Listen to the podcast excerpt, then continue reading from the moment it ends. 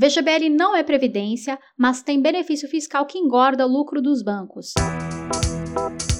Em artigo publicado originalmente no portal Recontaí, o ex-diretor de Seguridade da Previ, José Ricardo Saceron, alerta contra a visão distorcida do VGBL, produto vendido pelos bancos. VGBL, sigla para Vida Gerador de Benefício Livre, é uma modalidade comercializada pelos bancos como mais uma opção de previdência privada, apesar de a legislação que trata da tributação da previdência privada, Lei 11.053 de 2004, classificar o VGBL como seguro de vida com cláusula de cobertura por sobrevivência.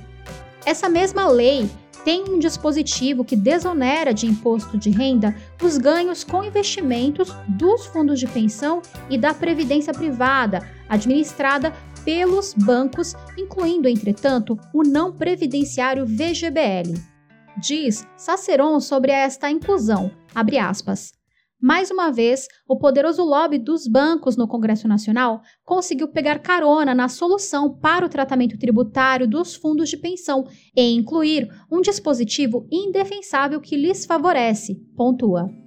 Vale destacar que, na hora do resgate, o cliente da modalidade VGBL paga imposto de renda sobre o rendimento de suas aplicações.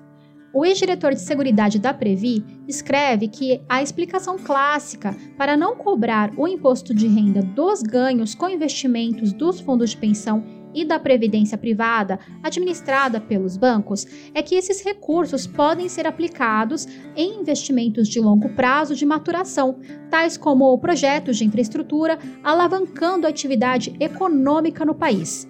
No caso dos VGBL, entretanto, esse argumento se distancia da prática dos bancos administradores da modalidade de poupança. Pondera Saceron. Abre aspas. Em 2020, 75% dos ativos dos VGBL, o equivalente a 803 bilhões de reais, foi aplicado em títulos públicos federais de curto e médio prazo, com vencimento inferior a 5 anos. E apenas 5% foi investido em ações de empresas. Fecha aspas.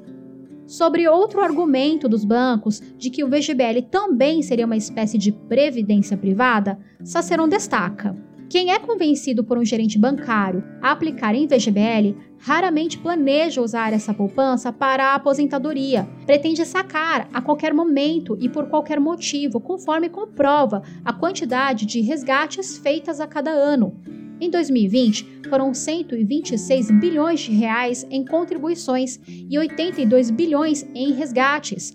Os VGBL pagaram, no mesmo ano, somente 210 milhões de reais em benefícios de aposentadoria para 6 mil pessoas. Mais uma comprovação de que VGBL não é previdência, nem mesmo seguro. É uma simples e rasa aplicação financeira que cobra taxa de administração extorsiva, 1,3% ao ano em média, podendo chegar a 3%. Fecha aspas.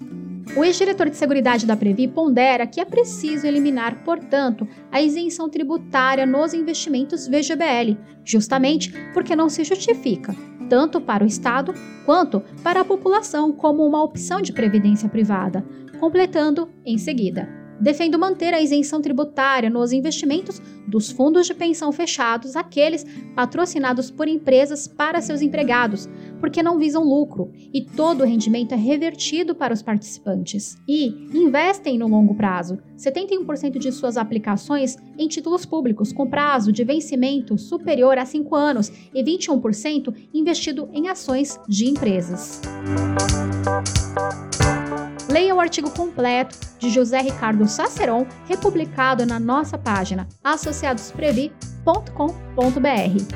Até o próximo podcast, Associados Previ.